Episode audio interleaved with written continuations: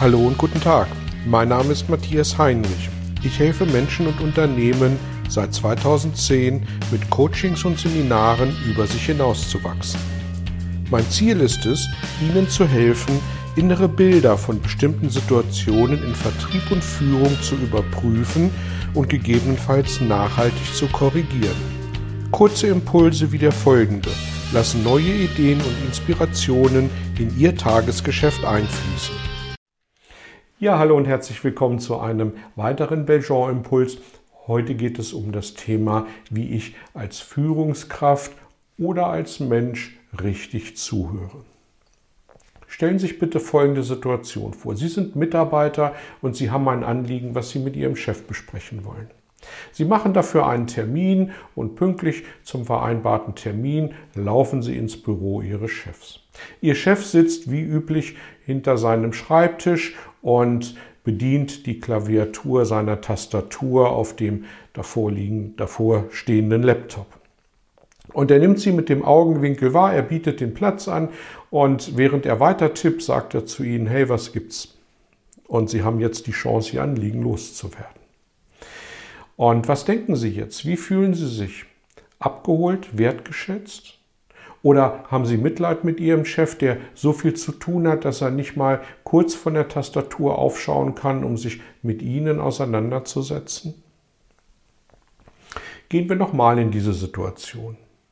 Sie haben ein Anliegen bei Ihrem Chef, Sie sind pünktlich zur Stelle, Ihr Chef klimpert auf der Tastatur, er sieht sie reinkommen, er legt die Tastatur zur Seite, er klappt den zwischen ihnen stehenden Laptop runter.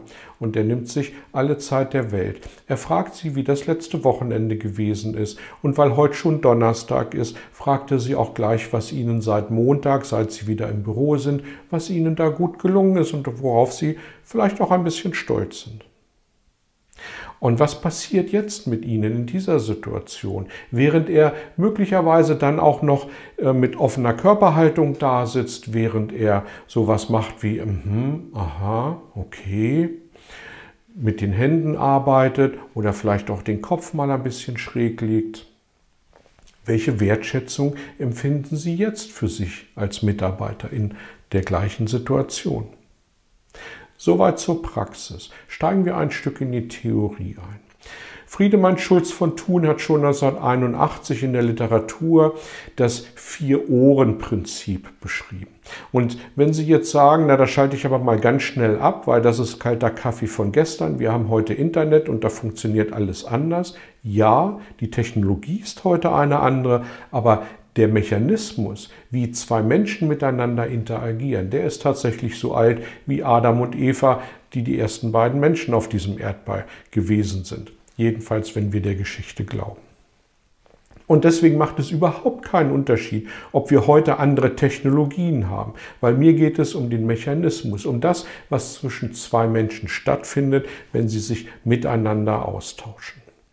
Und das Vier-Ohren-Prinzip besagt Folgendes. Jede Information geht sozusagen in vier Ohren beim Empfänger rein. Das erste Ohr ist die, rein, die reine Information, die reine Sachlichkeit, das, der reine Fakt an sich. Auf dem zweiten Ohr beim Empfänger kommen die Informationen an, die etwas über den Sender aussagen, was möglicherweise gar nichts mit dem Fakt und mit der Information an sich zu tun hat. Auf dem dritten Ohr wird die Beziehungsebene der beiden Menschen ähm, be berührt und angesprochen. Also wie empfindet der Empfänger das, was er hört in Bezug auf die, auf die Beziehung zwischen den beiden Menschen? Und die vierte Ebene, die, das vierte Ohr, ist dann die sogenannte Appellebene. Das ist die Ebene, wo insbesondere Männer dann erstmal gleich mit der Lösung ins Haus fallen. Welches Ohr überwiegend in Anspruch genommen wird, auf welchem Kanal wir überwiegend hören, das entscheiden Sender und Empfänger für sich. Und nach welchen Kriterien entscheiden sie das? Nun nach denen ihrer Erfahrung. Und da die Erfahrung bei jedem Menschen eine andere, eine unterschiedlich situativ verschiedene ist, kommen natürlich auch die Informationen entsprechend unterschiedlich bei Sender und Empfänger an. Das heißt, das, was ich als Sender möchte, dass mein Empfänger es so auch hört, wie ich es denke, wird beim Empfänger aufgrund der unterschiedlichen Erfahrungen mit Sicherheit ganz anders ankommen.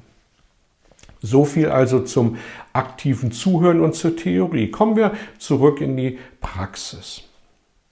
Wie kann ich jetzt konkret meinem Gegenüber das Gefühl vermitteln, dass ich ihn ernst nehme, dass ich ihn wertschätze, dass ich bei ihm bin und dass ich, dass es mir wichtig ist, die Botschaften auf welchem dieser vier Ohren auch immer zu hören. Punkt Nummer eins. Wenn mein Gegenüber redet, dann falle ich ihm nicht ins Wort. Ich höre ihm aufmerksam zu. Ich lasse ihn ausreden. Ich frage bei Unklarheiten nach, anstatt rein zu interpretieren, was er denn möglicherweise meinen könnte. Ich halte Blickkontakt, ganz wichtig. Ich interagiere im Sinne von, ich, ich gebe Körpersignale, also ich, ich reagiere mit den, mit den Händen, ich mache ein hm, ein Aha oder eben ich lege den Kopf ein bisschen auf die Seite. Und ich lasse mich einerseits nicht aus der Ruhe bringen, aber andererseits verfalle ich auch nicht in eine Lethargie oder in eine Langeweile. Und dann ist es wichtig, dass ich den Gegenüber bestätige, auch wenn ich inhaltlich durchaus anderer Meinung sein kann. Aktives Zuhören bedeutet nicht, dass ich automatisch der Meinung meines Gegenübers bin. Aber ich schätze die Person an sich, die mir gegenüber sitzt, die schätze ich wert, auch wenn ich inhaltlich anderer Meinung bin. Und dann reflektiere ich das Ganze. Habe ich von dir verstanden das? Und dir ist wichtig das? Und du möchtest erreichen das? Und wenn ich da durch bin, im NLP nennt man das Spiegeln, dann gebe ich meine eigene Meinung dazu, meinen eigenen Senf dazu. Und dann sage ich, wie ich die Dinge sehen würde oder was ich machen würde. Und das bedeutet für mich aktives Zuhören.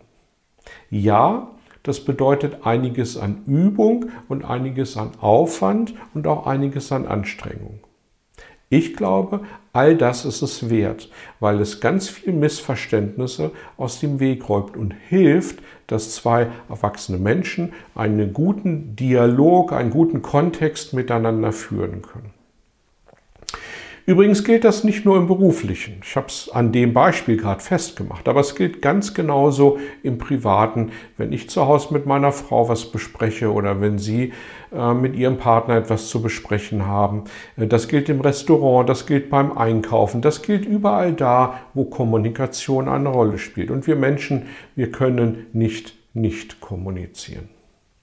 Ich wünsche Ihnen mit diesen paar Ideen und Anregungen eine gute, eine aktive Kommunikation, ein positives, aktives Zuhören. Ich freue mich wie immer über jede Rückmeldung über die sozialen Kanäle. Und danke, dass Sie dabei waren und bis zum nächsten Mal. Tschüss.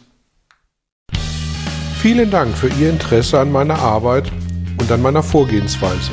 Gern werde ich auch ganz konkret für Sie tätig und helfe Ihnen, über sich hinauszuwachsen. Sprechen Sie mich an. Ich freue mich auf Sie und die Zusammenarbeit im Coaching oder Seminar.